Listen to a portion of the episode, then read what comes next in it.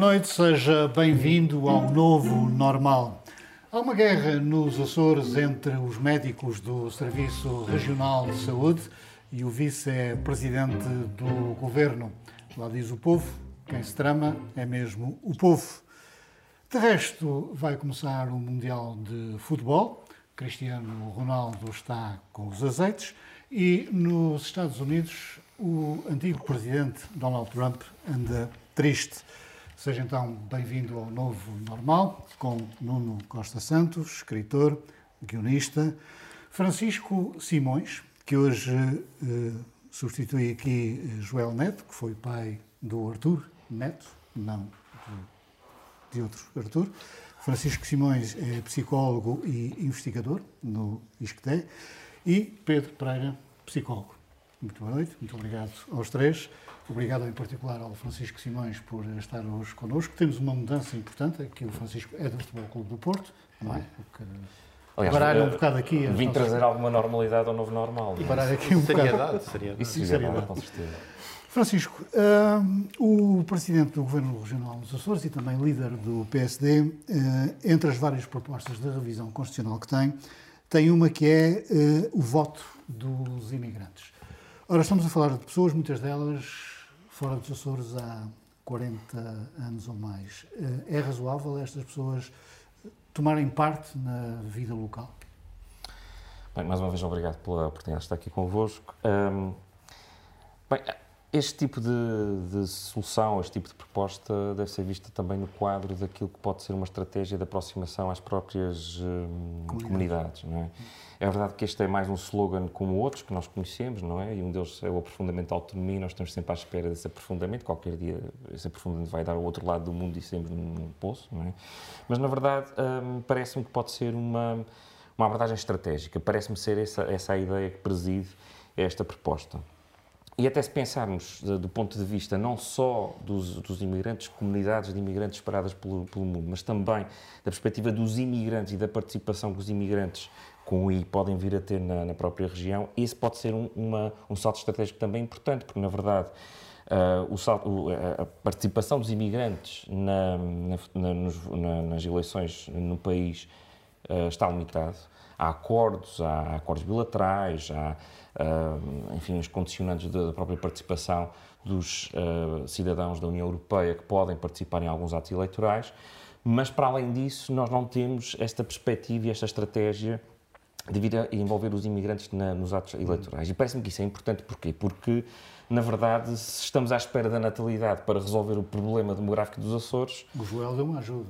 O Joel já deu uma ajuda, não é? Uma ajuda importante. Mas, ah, na verdade, continuaremos limitados. E parece-me que se a ideia for abrir o leque da participação também aos imigrantes e imigrantes na ótica de, de, uma estratégia de valorização da região e até da valorização demográfica da, da, da população regional, não é? Um, Parece-me que é uma ideia que faz sentido. Não, tu, como autonomista convicto, presumo que estás de acordo com o voto do imigrante. Estou. Acho que hum, os Açores não são só aqui, são fora e, e parece-me que fazer sentido. Uh, em termos de números, não sei como é que está uh, atualmente mas tenho a ideia que nos Açores existem cerca de 240 mil pessoas. É isso? Bom, e fala-se que na diáspora existirá um milhão. Portanto, e, daí a questão. Um, estamos a falar de gente, ou de pessoas, uh, que têm uma ligação aos Açores muito tenue já, em alguns casos, não é? E a questão é até que ponto é que é razoável que esse grupo de pessoas. Eu acho que isto é. Eu acho que isto pode ser uma forma de combater a abstenção. que é um problema grave nos Açores. Uh, tendo em conta o número de pessoas que poderá votar, uh, até poderá ter este efeito. E como Agora, provavelmente vai haver um círculo eleitoral e esse círculo só terá um determinado número de deputados. Sim, mas uh, uh, como sabemos, os imigrantes têm uma relação muito forte e efetiva com os Açores em geral e pode apelar à participação. Naturalmente, isto é, isto é uma butada, mas poderá ter esse efeito eventualmente. Uh, agora, caso isso aconteça, vai ter que haver muita campanha eleitoral fora dos Açores, não é?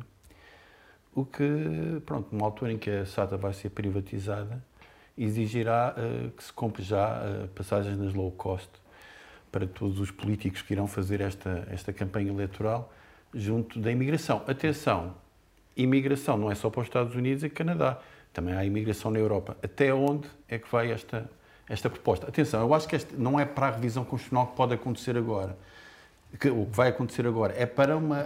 Parece, que, agora não vai acontecer nada. Sim, exato. Foi, foi uma ideia que, que Bolieiro, no entusiasmo que está de estar na Casa dos Açores, nas, tanto no encontro de Casa dos Açores, terá dito. No futuro, vamos pois. possivelmente incluir. Pareceu-me. E é, é entusiasmo porque também sabemos que Bolieiro, assim, eh, se mudasse a lei amanhã, teria um aumento de, de votos mais conservadores. Eh, qual é que é o lado também positivo uh, desse, desta medida. Mas o Chega também podia ter esses uh, votos sim, e esse... com isso desequilibrar mesmo. talvez, contas. talvez. Eu, mas aqui a questão é, é, é mesmo: quem tem a ligação mais forte serão os, os, os mais velhos. E aqui obrigaria os partidos mais, mais progressistas, e aí não, necessariamente, não necessariamente os de esquerda, a fazerem a tal campanha eleitoral também de aproximação dessa diáspora ao, aos, aos Açores para poderem participar nos destinos de uma região onde poderiam uh, voltar. E sim, complementando com aquilo que o Francisco disse, é preciso pensar também nos imigrantes uh, que, que, que, estão nos Açores e que poderão também, se calhar, ter interesse em decidir sobre o sítio onde, onde, onde moram. Isto não é uma ideia tão irrealista, porque sei que candidatos à presidência de Cabo Verde vão fazer campanha em Lisboa, por exemplo, e onde há comunidades cabo-verdianas. Isto não é tão, tão irrealista assim. Bolheiro também insistiu na questão do representante da República e na sua extinção. Eh, vale a pena ter esse trabalho? Não, isto é uma velha questão que tem a ver com, com, esta, com esta questão do aprofundamento da autonomia. Um, parece ser consensual uh, nos Açores. Uh, não sei por causa da posição do PC, uh, que não está neste momento representado. É? mas o bloco de esquerda, do bloco de esquerda, do PSD ao bloco de esquerda, há uma unanimidade relativamente a esta esta questão do representante da República, que, como sabemos, tem vindo a perder poderes no contexto eh, regional, mas é algo é, é uma personagem irritante, digamos assim, para, para, para os políticos, porque é uma personagem que representa para eles a presença da, de um elemento quase colonialista e, e, e digamos, eh, dispensável neste quadro. A, a questão do, do, do, representante da República tem o seguinte ponto, que é o que é que vai substituir, quem é que vai substituir os poderes do, do, do, ministro, do representante da, da República? Uh, Mota Amaral deu uma ideia, seria o próprio Presidente da, da, República. O Bloco de Esquerda tem outra ideia, que seria uma figura eleita uh, pela Assembleia Legislativa. Portanto, mais uma campanha eleitoral, mais uma eleição. Mais, portanto, uh, sob o ponto de vista, uh, digamos, da, da, das soluções, uh, essa é a solução. Agora as modalidades uh, mas, mas há, uma solução, há uma solução que é apresentada que é paralela, que é, ao extinguir-se esta, esta figura, há, poderia haver depois a presença dos, dos presidentes dos, dos governos das autonomias na, nos Conselhos de Ministros. Porque se o problema é a ligação entre as regiões e o governo, e lá está, se não é uma perspectiva Sim. colonialista, se é mesmo só uma questão de ligação, Sim, isto resolve o problema. É que não só não, leis assina, feitas na Assembleia. Assinar o decreto legislativos regionais, sim, sim. Uh, sim, pedir a fiscalização preventiva e sucessiva da, da constitucionalidade. Que não pode ser, os protocolos, ninguém protocolos. Dá, não pode ser, por exemplo, o Presidente da Assembleia, porque aí estaria não. a julgar em causa própria. Francisco, esta questão do aprofundamento da autonomia que se fala dia sim, dia não, esta autonomia foi construída uhum numa altura em que nem ligações telefónicas diretas existiam entre ilhas. Portanto, tinha uma. E, Às vezes isso era bom. Por, por acaso, é. É, olha, eu trabalhava no Diário Insular, pedia uma chamada de manhã à operator e ela devolvia uma chamada às 5 da tarde. Muito bem. E dizia, ninguém, exatamente, e dizia ninguém atende, depois ninguém atende, porque na Câmara da Graciosa já tinham fechado. Que Ora, está. Mas uh, esta autonomia tinha uma função, que era resolver uhum. problemas locais, devido também a esta dificuldade de comunicações que, que existia. Como é que a reinventamos agora? Pois eu acho que há uma discussão aqui já um bocadinho gasta à volta da arquitetura da autonomia. Um, aliás, que até foi retomada nas, nas semanas de estudo do IAC e eu tendo a concordar com as visões de algumas pessoas, como por exemplo o Álvaro Monjardim, que diz que Uh, na verdade, uh, este não é um problema da arquitetura ou do desenho da, da autonomia, mas sim uma questão das, das próprias competências que não são levadas ao limite. Uh, e eu, de facto, tendo a pensar nisso. Quer dizer, nós podemos aqui ter um aprofundamento, uma revisão da arquitetura da autonomia, seja passando pela, pela questão do representante da República e da redistribuição das suas funções por outras figuras do Estado e por outras uh, por outros espaços de decisão. O Reis Leite defende que uh, este problema não se resolve enquanto Portugal não for um Estado federado, o que implicaria criar. Uh... Sim, há, há, essa visão também dele, mas notoriamente nós, nós não levamos ao limite as competências que temos. Isso, para mim, é, é uma, uma questão dos próprios decisores que nós temos. Porque a verdade é que isto tem acontecido sistematicamente em algumas áreas. Um bom exemplo é a educação. Nós, nos últimos anos, temos visto uma série de reformas na área educativa que já por, hum, quase por, por defeito, trazem articulados que, de certa forma, pressionam a região a assumir essas reformas tal como elas estão. Na verdade, não é bem assim, quer dizer, a, região tem espaço para depois fazer essas adaptações.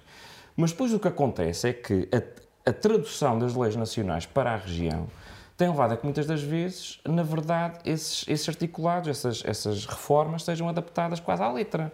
O que é que isto significa? Significa que a região que tem espaço, tem competência para fazer determinadas adaptações, seja na educação inclusiva ou noutras áreas, uh, não leva ao limite essa, essa competência que tem. Mas e parece-me que isso é nitidamente Mas, por exemplo, que, que... Eh, eh, na gestão partilhada do mar, aí de facto eh, os Açores estão impedidos de participar Uh, se quer participar. Uhum. É uma competência do Estado. Bem, a questão é, quando a região é demasiado criativa, lá está o Tribunal Constitucional a dizer que não pode ser. Foi, foi o que aconteceu relativamente Apesar do Presidente do Tribunal não ter concordado com, mas a, com a decisão. Mas a no caso da lei do mar. Mas, sim, sim, sim, mas a liberação foi, foi por Portanto, eu acho que isso é das questões uh, graves, graves no sentido sérias uh, em relação à revisão constitucional, que é nós não temos qualquer participação, sequer uma palavra relativamente à gestão do nosso mar. E, e, na verdade, essa, essa área é uma área que, obviamente, tem muitas implicações para a região, mas, na verdade, a autonomia tem que ser a autonomia também do dia a dia das pessoas. E quando se, quando se trata, por exemplo, da educação, da saúde, uh, muitas das áreas têm a ver com, uh, e isto tem-se posto em cima da mesa, a própria, o próprio papel das autarquias e a organização das autarquias face à questão da descentralização de poderes. Nós estamos muito aquém daquilo que a região pode fazer, sendo que tem espaço legislativo para poder exercer essas funções.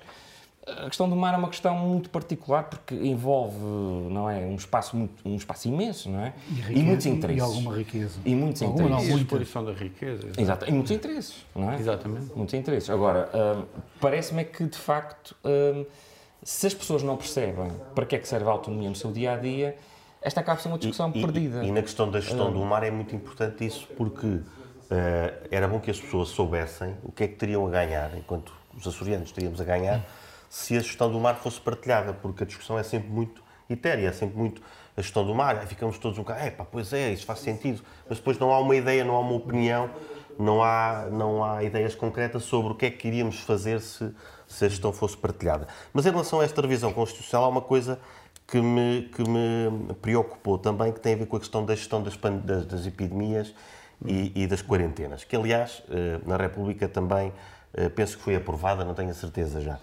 Uh, e que coarta ainda mais um bocadinho a, a, a liberdade, definindo o cidadão cada vez como, como menos responsável. Isto é um caminho um bocado perigoso. Sem, sem, sem querer estender muito, basta olharmos para, para dois países que, que, que, reagiram à pandemia de uma forma bastante distante, a China e a Suécia. E se calhar, na elaboração das nossas leis, digamos perceber qual dos dois, se calhar, qual teve melhores resultados com qual deles nos deveríamos parecer mais. Se aquele que decide pelos cidadãos e adota uma, uma postura mais autoritária, ou, ou se, se o país que confiou nos cidadãos e na sua responsabilidade. Porque é preciso perceber que, é, que se, se, a televisão portuguesa e os jornais aparecia de vez em quando, lá apareciam os malucos sem máscara e a polícia a fazer o seu trabalho mais ou menos legítimo, a maioria das pessoas acolheu as orientações da, da Direção-Geral da Saúde e do Governo. Portanto, não percebo qual é que é esta necessidade de mudar a Constituição para retirar liberdade aos, aos cidadãos. Isso preocupa-me. Muito bem. Há um conflito instalado nos Açores entre médicos e o vice-presidente do Governo Regional, precisamente por causa destas declarações. O que eu espero é que os médicos sejam médicos. Eu não quero crer que a única coisa que possa motivar os médicos seja o dinheiro. Os médicos devem ser bem remunerados, devem ser bem pagos, mas não podem usar o dinheiro como moeda de troca para dispensarem cuidados de saúde aos seus doentes. Eu julgo que isto é uma violação grosseira do juramento de Hipócrates, da ética e da deontologia. Declarações do vice-presidente do Governo Regional. Francisco, os médicos eh, são um lobby uh, difícil de controlar? Não, o que eu acho neste momento é que os serviços públicos de saúde são difíceis de, difíceis de gerir, seja cá na região, seja, e como temos visto, sobretudo no continente. Uh, por causa não, dos lobbies ou porque não há dinheiro? Por uma série de razões. Quer dizer, aquilo que nós assistimos no país durante anos e anos e anos foi um alastramento dos serviços privados de saúde. E isso teve, obviamente, implicações. E é o que nós estamos a fazer um juízo de valor. Estamos a assumir um facto. O que aconteceu foi que, do ponto de vista da profusão de clínicas, de serviços de saúde em hospitais privados, eles foram crescendo. E com isto o que aconteceu naturalmente foi que uh, a mão de obra, sejam enfermeiros, sejam médicos, uh, a mão de obra mais qualificada começou a ir para, para, para os serviços privados e, e, enfim, com outras condições que certamente os serviços públicos não conseguem oferecer. E quando em a mão disto, de obra é simultaneamente pública e privada, não se consegue distinguir a fronteira? Aí há um Estado que também toma decisões, não faz só declarações. Quer dizer, há, decisões a tomar, não é? E eu acho que isto tem que ser visto não só no contexto dos serviços públicos que estão uh, a encolher do ponto de vista do seu poder negocial perante uh, os, os, profissionais de saúde, mas também da, da, perspectiva de um contexto mais lato de como o trabalho está a mudar. É que, uh, efetivamente, para as profissões mais qualificadas, o poder reivindicativo neste momento é muito maior, sobretudo depois do que aconteceu com a pandemia. Quer dizer, quando nós temos movimentos como um, pessoas que saem das grandes cidades quadros altamente uh, profissionalizados e qualificados e não querem trabalhar em quaisquer condições e o dinheiro não é a primeira questão. Quando nós percebemos que as pessoas estão cada vez mais dentro das suas próprias empresas ou de, determinados serviços, incluindo serviços públicos, a estabelecer barreiras para equilibrar, eh, equilibrar o seu bem-estar não é? e poderem equilibrar também a vida familiar com a vida profissional. Nós temos que perceber que estes profissionais vão ter cada vez mais exigências. Estas declarações são feitas neste contexto. E acresce o seguinte: nós não somos uma região que tem grande poder de atrair estes profissionais. Portanto, é preciso olhar o contexto mais lato da, da, própria dinâmica do trabalho e de como é que isto vai ter implicações do ponto de vista uh, do envolvimento dos profissionais de saúde no sistema regional de saúde. Hum. Nuno, o caldo está definitivamente entornado? Eu, eu acho que aqui para além destas questões de fundo, há aqui um lado, obviamente, de, de ofensa, ofendidos, não é? Um, possibilidade de haver ou não demagogia, possibilidade, ou não de fazer chamar a, a, a si o povo uh, contra os médicos, não é? Porque não quererem uh, cuidar dos doentes. Sob o ponto de vista estritamente político, uh, digamos, laboral, há uma certa preocupação momentânea, eu acho que se vai resolver. Agora, eh, parece-me que foi exagerada, foi, foi eh, enfim, eh, delicada a declaração que foi feita. É curioso que, independentemente de uh, quem é que tem razão, uh, quer nas redes sociais, quer, por exemplo, nos jovens jornalistas que eu fui falando, o que se diz é que o vice-presidente até podia ter razão, mas politicamente não foi correto. Ora, um governante não pode dizer o que acha que é, que é acertado? É, imagina que ele fazia isso em relação aos jornalistas, outro, outro secretário. Ah, isso eles passam a vida a fazer. mas de forma uh, tão, mas, uh, tão dizer, mas ele diz que, grosso, que, os médicos não podem vender os seus serviços por dinheiro. Podem, podem, que é o que todos nós fazemos. Diz? É ele, ele, começa por dizer que os médicos não podem uh, querer dinheiro pelos seus serviços. Podem, é isso que todos claro. fazemos. Todos nós prestamos serviço e somos pagos por isso. E começa logo aí mal este, este argumento. E depois, Artur Lima é um político com, com, com muita experiência. Há, há, disse aquilo de uma forma bastante calma e serena. qual é, ele acha mesmo que o povo vai ficar contra os médicos por, por ter dito aquelas coisas. O que é que ele espera? Qual é que é o objetivo?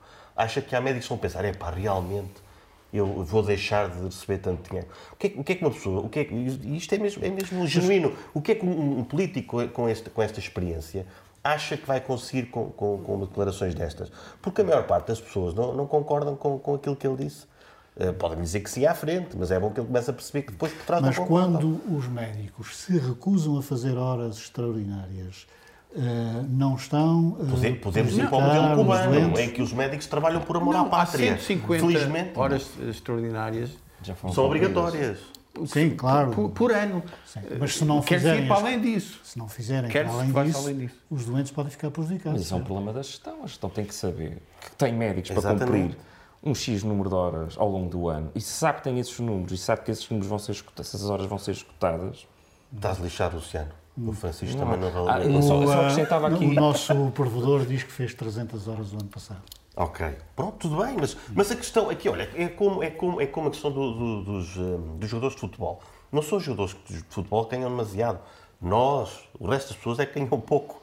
Em relação aos médicos, há às vezes um bocado isso, ganham muito. Eu não sei se eles ganham muito, e, e pelo que tenho ouvido, uh, os, os, que começam a carreira nem sequer ganham assim tanto para, para aquilo que, que se diz.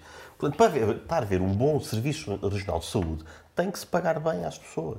Esse é o princípio nós gastamos... num país civilizado. Porque senão lá está, podemos ir para o modelo cubano, em que os médicos trabalham por amor à pátria, por se calhar meia dúzia de, de lentilhas. Não será não, só por amor à pátria. Sim, que eles depois têm que ir para outros países. formas de convencer as pessoas lá em Cuba que, que não são. Exatamente, exatamente, que não são muito. Mas olha, nós já gastamos dignas. quase metade daquilo que, que produzimos uh, nos Açores com o Serviço Regional de Saúde. Se uhum. continuamos a gastar, daqui a dias, que já temos pouco. É verdade, mas é uma questão de gestão. É uma questão de gestão. E, e, e, mesmo a nível nacional se fala disso, que não é falta de médicos, não é falta de dinheiro. Já ouvi isso imensas vezes. E, e, então, é de gestão. e, e dentro desse, desse, orçamento há muitas rubricas. Eu ainda há, há dias ouvi na Antena 1 que uh, só por alteração de um procedimento dentro do hospital e da introdução de uma nova tecnologia poupam-se, acho que 300 mil, 300 mil euros em água. Quer dizer, alguma coisa. Uh, nós também deve... poupamos, raramente. Nós também poupamos, não é? Mas, Sim, uh, só tem direito a um copinho. Eu aqui só, só acrescentaria mais um ponto muito rápido e, e que tem a ver com o seguinte. Uh, o, o, que me parece também interessante nesta declaração é que, é que um, ela é muito dissonante da estratégia do governo. Porque se, se houve coisa que este governo fez desde o início, percebendo a estrutura social da região, foi efetivamente, entre aspas, namorar alguns grupos. E muitos deles são os funcionários públicos, os professores, os enfermeiros, eh, enfim, grupos que têm muito peso. Namorar ou ceder às pessoas? Namorar, namorar e percebendo que quem vota aqui nos Açores são os funcionários públicos, não são os pobres. O, o, o número de pobres que vota e que vota consistentemente é muito baixo. Portanto, onde é que está concentrado o voto? Está concentrado em determinados grupos profissionais, muitos deles ligados à função pública, entre eles os professores, os enfermeiros e outros grupos que, que, que estão dentro da função pública e os médicos também estão. Então uh, esta região é irreformável. Se ela, não, eles vão-se todos reformar. Isso é um problema. Não, não, não eles vão-se todos reformar, o que vai acrescentar que vai piorar. Região, não, é? não, o que eu estou a dizer é que, assim sendo, não é possível fazer reformas nesta, nesta região. Sim, quer dizer, tu, nós podemos pensar na perspectiva de que a gestão envolve os recursos humanos, mas não envolve só os recursos humanos. Claro. E, por outro lado, se nós queremos ter serviços de qualidade, como aliás também se queremos ter políticos de qualidade, nós temos que lhes pagar. E bem. Nós temos que lhes pagar, quer dizer, não vale a pena vir com esta conversa populista de que é diminuindo os salários de quem tem altíssimas responsabilidades e que, portanto, também deve ser chamada à pedra pelas responsabilidades que tem, que eventualmente nós melhoramos a política. Não abaixando salários, não abaixando os, os, eh, os, eh, enfim, aquilo que é a recompensa pela participação na vida pública ou, neste caso, na, na, naquilo que são os serviços essenciais do Estado. Bem pelo contrário, as pessoas têm que ser pagas. E se chegarmos à conclusão que o melhor é privatizar a saúde? Mas porquê é que havíamos de chegar a essa conclusão? Nos Açores, privatizar a saúde é a melhor solução. É uma provocação. Achas que não, não, não neste momento já, já estamos a fazê-lo. Nós temos um hospital que acabou de ser, acho eu, comprado pela CUF, em São Miguel. Pois. Vamos. Sim, eu quanto a isso até, até acho que, que, quando o Francisco falava da, do, do, privado sem juízo de valor. Eu já fiz aqui o juízo de valor. Acho que isso acaba por, obviamente, desboroar os serviços nacionais e regionais de saúde. Apesar de ter havido boas parcerias público-privadas entre, entre, na questão da saúde.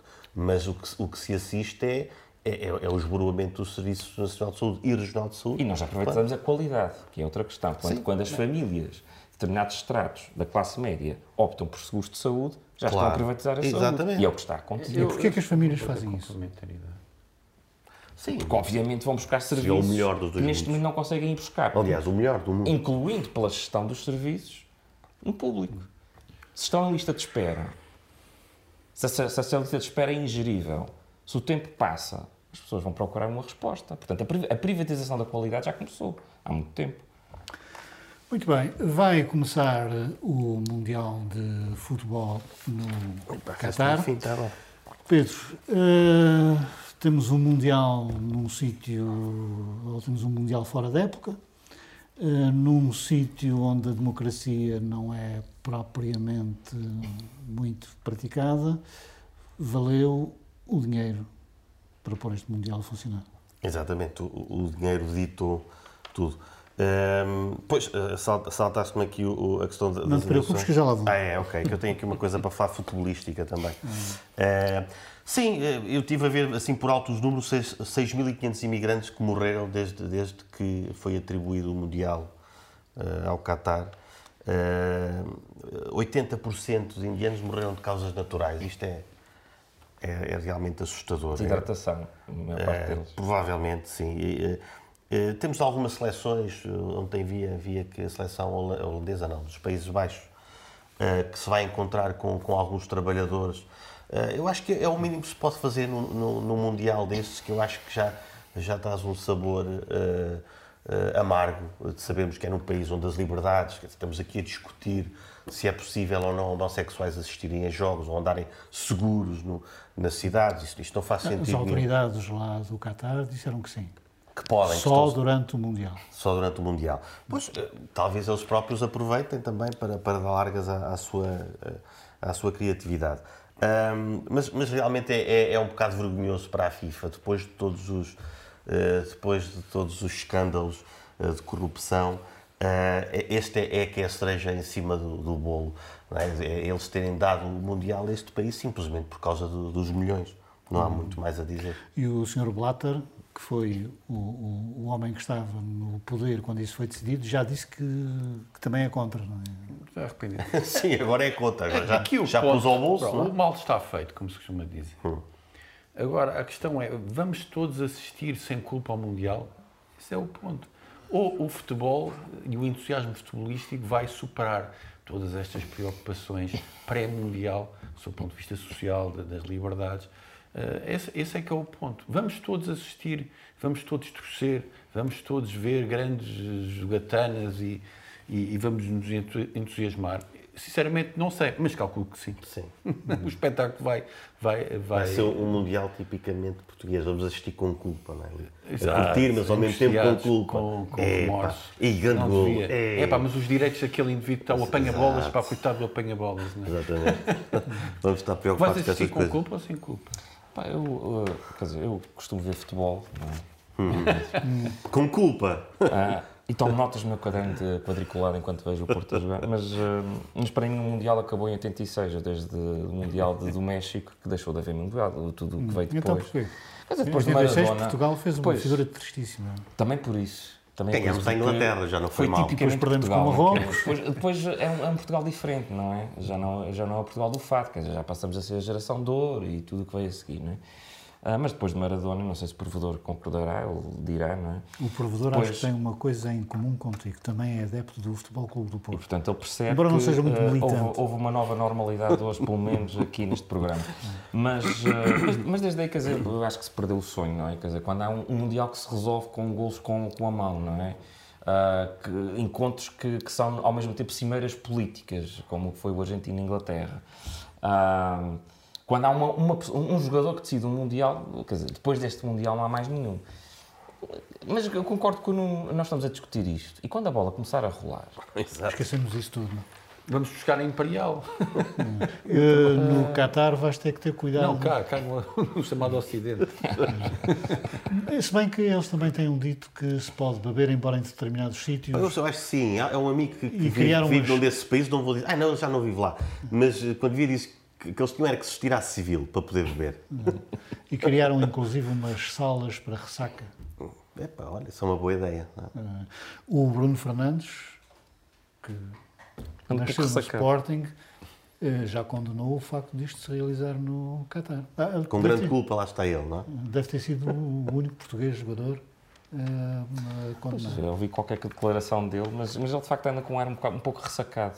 Podíamos, podíamos provocar dizendo que o Otávio ainda não condenou, mas uh, Mas eu, eu, antevejo que, apesar de haver eh, restrições e proibições até, de haver manifestações contra, contra estas discriminações, vai haver, vai haver seleções que vão fazer algum gesto, vão fazer alguma manifestação furando, furando essa Isso vai ser importante. Vai, vai. ser, vai ser importante. Cristiano Ronaldo hum, está zangado com meio mundo. É um rapaz mimado. Mimado, acho que não. Ele tem, tem uma vida difícil. Mas eu, para a história do Ronaldo, gostava de, de- de lembrar a história rapidamente de George Best, não é? que é um jogador inglês que se retirou várias vezes, depois voltou.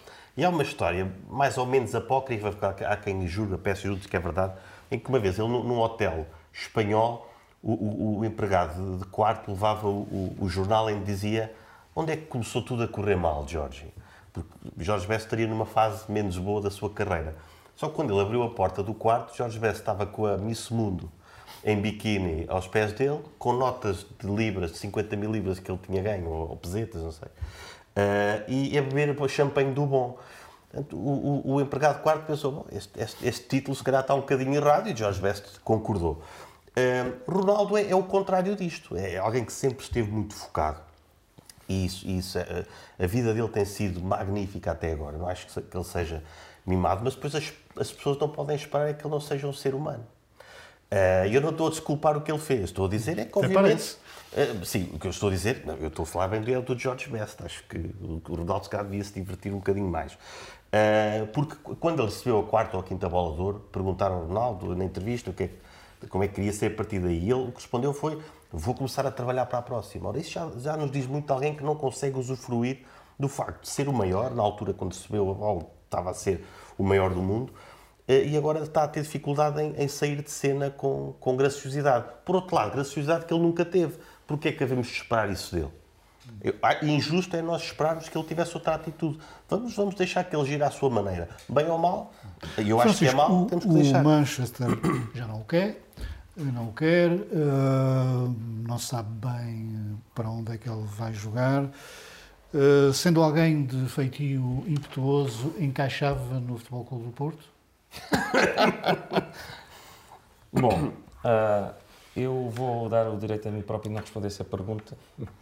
Não, não encaixava, não tem lugar. É, é impossível poder jogar no Porto. Eu, eu não, não, Está o portismo a cara de espanto cima. não, não, não me demove, não é? Sim, mas porque o Porto não tem dinheiro, tal como o Benfica ou o Sport, para Mas- pagar ou porque não compensava os eventuais sarilhos que ele arranjaria? Não, agora imaginem, imaginem o Sérgio Conceição com paciência para gerir os sarilhos que ele ia trazer. Era aí que eu queria Não, chegar. não, não tem paciência, não, nem, nem vai acontecer, de facto. Ah, agora, ah, há um aspecto neste, neste teatro todo que me, chama a atenção. Bem, ele tem um, um- pode ter um caráter impetuoso, ou resiliente, ou mais ou menos ah, ah, imponente em alguns momentos, mas, na verdade, quem gere toda a carreira do Ronaldo não é o Ronaldo. E a mim o que me espanta é o tamanho da incompetência das pessoas que estão à volta do Ronaldo a gerir esta situação. Por um aspecto muito pragmático.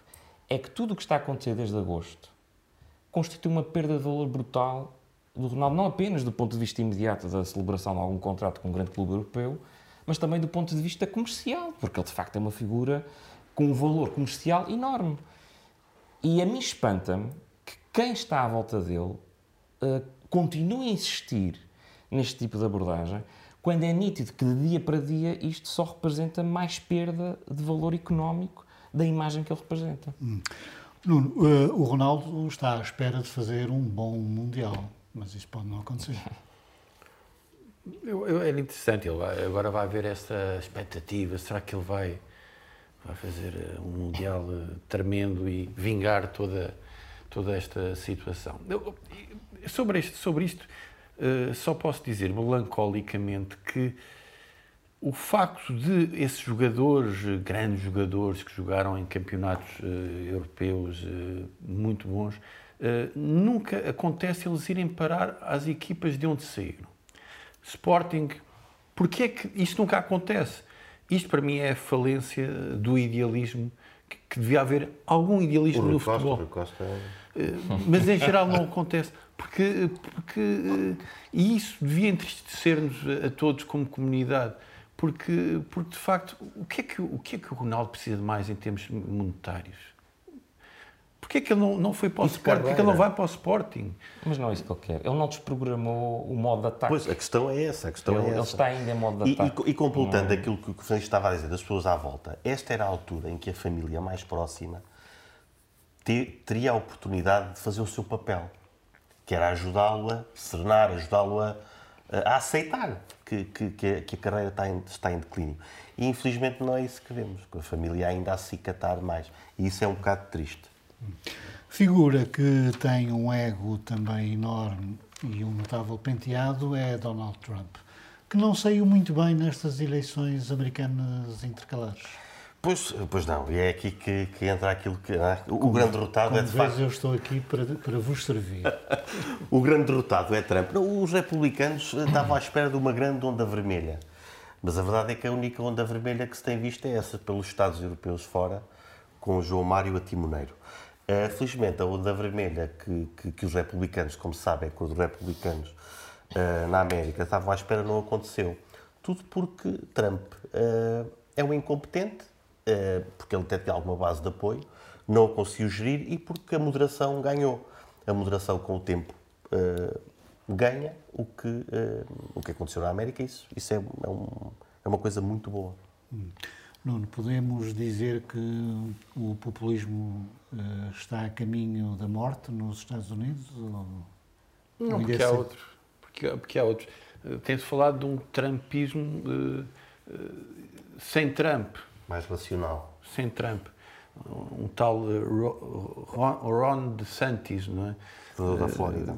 Que, que ganhou inequivocamente e que agora está a ser vítima Pá, surpreendente de bullying de Donald Trump um, é visto como um, potencial sucessor. E, e, ele não é propriamente brando em algumas, em algumas posições. Agora, não, é, é, é impossível ser tão patético, não é? E tão, e, e tão violento e tão grosseiro como Trump.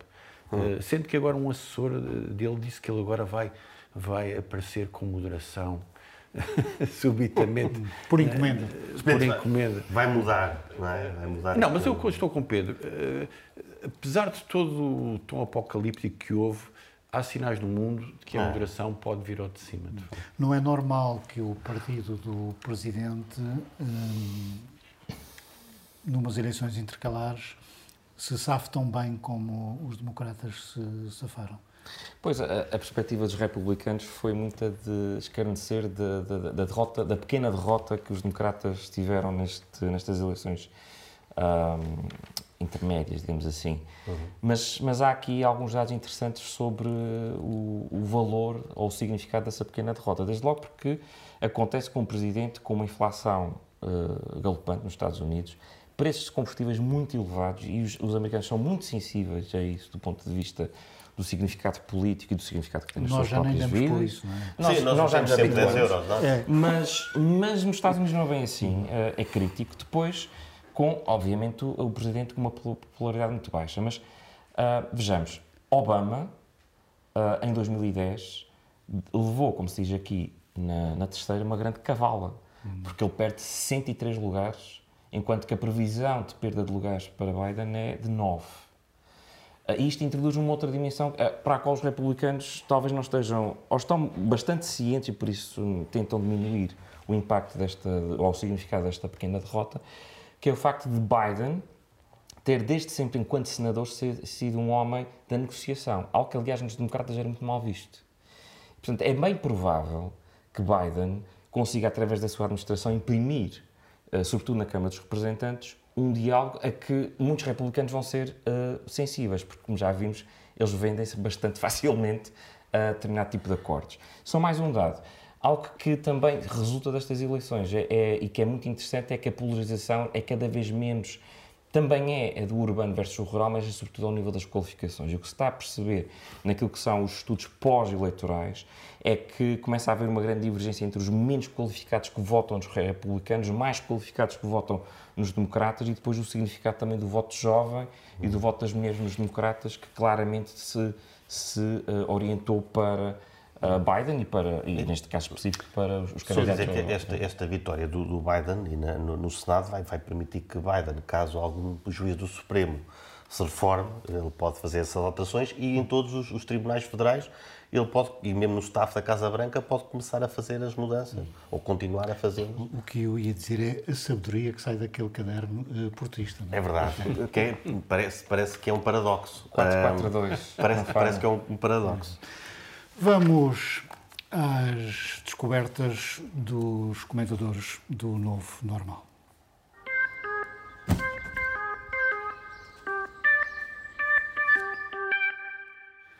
Começamos com a descoberta do Pedro, que é um podcast. Sim, é o podcast de Cuidados Intensivos do João Pereira Coutinho, um colunista que, que sigo há, há, muitos, há muitos anos. Ele, ele escreve também na Folha de São Paulo, escreve no, no Correio da Manhã, tem, tem uma série de. de Correio da Manhã porque é sempre um jornal uh, que as pessoas gostam de ter desdém. Uh, é, é, um colunista ímpar, ele, ele, mistura racionalidade com factos de uma forma uh, que é interessante, não é? Não, é como ver isso para elaborar os seus argumentos. Um, deixa a ideologia, consegue deixar a ideologia bem, bem de parte, embora se consiga perceber aqui e ali uh, a diretriz conservadora. Um, mistura muito humor, que é isso que realmente me cativa mais, uh, com, com alguma ironia, algum sarcasmo, uh, e, e, tudo isto misturado com uma surpreendente leveza. Ele diz que é, que é subsidiário do, dos grandes cronistas brasileiros, e é verdade, do pouco que conheço, uh, reconheço aqui e ali algum, algum estilo. mas dizer que ele, ele, é conservador no Brasil já começam a, a apelidá-lo de, de, liberal porque ele não, não apoiou, até apoiou, disse o que é óbvio acerca de Bolsonaro. Mas é, é um podcast muito, muito bom, é, é pequeno é, e, e que, que, que, resume muito bem a vida política portuguesa. É a descoberta do Francisco, é um programa da Sky News. É uma descoberta de quem não sabe o que é que há de fazer um sábado de manhã uh, e saltando entre canais descobri este programa que se chama FYI, uh, da Sky News, que é um programa feito por, por jovens. Uh, e pareceu-me interessante porque são capazes de discutir desde os aspectos mais uh, na agenda política, até às grandes questões internacionais. Uh, e a mim o que me fez pensar foi que um, vamos vendo este movimento dos órgãos de comunicação social tradicionais que se queixam do facto de não conseguirem captar novos públicos, que uh, estão em perigo perante as redes sociais. E, portanto, o que este programa faz é dar um exemplo de como ir buscando, se calhar, meio dúzia de youtubers, pondo-os a discutir com os jovens os temas que estão na agenda, um, se calhar são formas que aqui e ali podemos começar a adotar para trazer novos públicos para a comunicação social. E talvez isto tenha mesmo muito baixos custos, até para a comunicação social regional e nacional, uh, e valeria a pena começar a investir nisto como forma de termos uh, os jovens mais próximos das verdadeiras notícias. Bruno, a tua descoberta é uma exposição que se chama Luz e Sombra. Sim. Uh, só queria dizer aqui uma, um tópico sobre, em relação àquilo que o Francisco disse. Aqui num evento literário ao qual estou ligado, nós temos uma iniciativa que é o TikTok Literário, uhum. que é aproveitar um formato para jovens, para eles próprios falarem de livros que estão a ler uhum. e que tem, tem tido eh, efeito nos, nos tops, digamos assim, até de recuperação de alguns livros que, que estão, os jovens estão a ler. É uma retrospectiva da Agnes Varda, eh, que é uma cineasta belga, eh, do qual eu gosto especialmente. Eh, faz uma incursão, foi uma das fundadoras da Nouvelle Vague, mas acho que o que ela faz de mais interessante é uma espécie de documentário autobiográfico, também encenado, sobre também questões sociais. Ele tem um, tem, tem um documentário muito interessante sobre as pessoas que vão respigar lixo uh, e, produtos que, que, foram, foram abandonados um, em França. Uh, e, e, ela tem nesta, nesta retrospectiva que existe em Serralves, não é? Uh, um filme muito precioso sobre Manuel de Oliveira, uh, que ela filmou justamente em Serralves, em que aparece o Manuel Oliveira divertido, leve, a fazer de, de Charlot, uh, muito interessante, muito humano e, e, com humor, o que vem a provar que o cinema de autor não tem que ser necessariamente chato e que tem que, se bem feito, pode ser realmente cativante. Caminhamos para o fim, Pedro. Um, na última semana tivemos um grupo de jovens ambientalistas que ocupou várias escolas para protestar contra o uso de combustíveis fósseis e pedindo a demissão do ministro uh, da Economia.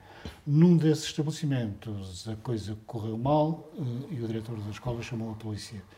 Um, e alguém disse que voltamos ao 24 de abril. É assim tão grave? Pois, pelos vistos, a lei, a lei é clara e, e para chamar a polícia a, assim a uma instituição de ensino teria que haver outras, outras coisas a acontecer. Mas não sei bem, não sou jurista. Uh, agora, interessa-me este, estes jovens que estão engajados nesta, nesta luta. Uh, todos nós participámos em, em manifestações, ainda para mais com aquela idade.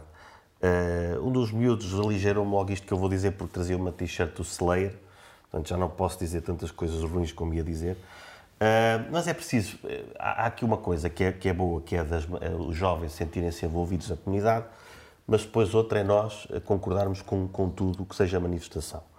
Uh, nem por acaso, basta lembrarmos nos anos 30, a Liga da Juventude Nazi, quando foi legalizada, mudou o nome para Amigos da Natureza, e sim, o que eles faziam era manifestações e, e, e, atividades em prol da natureza. Portanto, não é por, por se falar de natureza que se fica auto, automaticamente uh, batizado. Depois é, é, preciso também que alguém ensine. Eh, eh, aquilo foi na Faculdade de Letras, alguém os devia levar também à Faculdade de, de, de Ciências, um, para perceberem que acabar com, com, com, os combustíveis fósseis neste momento seria empobrecer a população, principalmente a população mais, mais, mais pobre. O objetivo que eles têm de acabar com os combustíveis fósseis até 2030 é, por isso, perto de criminoso. Portanto, era bom que alguém eh, explicasse e eles começassem a fazer manifestações sobre, sei lá, sobre o, a inflação, sobre o custo de vida, sobre as pessoas pobres, sobre a exclusão social. Eh, obviamente vão dizer, ah, mas eles não vão fazer manifestações sobre aquilo que tu queres. Certo, mas terminar com os combustíveis fósseis neste momento seria eh, catastrófico para a humanidade. Francisco, de certa forma, estes jovens desrespeitaram uh, a lei e por isso uh, entrou a polícia. Curiosamente, todos os políticos questionados sobre este assunto elogiaram o entusiasmo dos jovens e não os criticaram. Tática ou junta-te a eles? É cuidadoso, porque, vamos lá ver, uh, os jovens, apesar de tudo, são uma categoria social vista como e, portanto, de alguma forma atiçar a opinião pública contra um grupo que é visto como estando em situação de, de alguma inferioridade, nem que seja geracional, não seria muito inteligente. Mas, tirando alguns aspectos divertidos que estas manifestações tiveram, e tiveram vários, por exemplo, ontem vi um, uh, enquanto vi o Jornal da Tarde da RTP, foi feito um direto e a jornalista ficou desarmada porque os jovens tinham ido almoçar e fez-me lembrar aquela história do Raul Solnado, da guerra, que tinha, tinha a hora marcada, não era? E que estava fechado, e portanto há alguma inocência Foram até na forma. Brandos. Ah, pois, uh, mas há até uma inocência interessante uh, na, na, forma como isto é feito, porque uh, à, à, hora do pico de audiências eles decidem ir almoçar.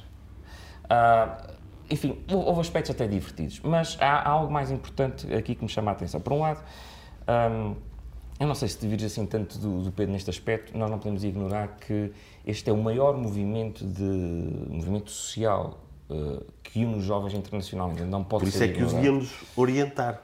Primeiro ponto. Segundo ponto, também não nos podemos esquecer que os espaços de manifestação política dos jovens atualmente são muito reduzidos. Se me perguntarem quais são as juventudes partidárias, por outro lado, a partir de que idade é que votam? E vemos que muitos dos que ali estão têm menos de 18 anos. Aliás, na, na revisão constitucional, penso que há uma proposta do PSD que eu aplaudo, de baixar a, a idade uh, legal para votar para os 16 anos. Portanto, não há muitos espaços para a participação política dos, dos jovens, não é?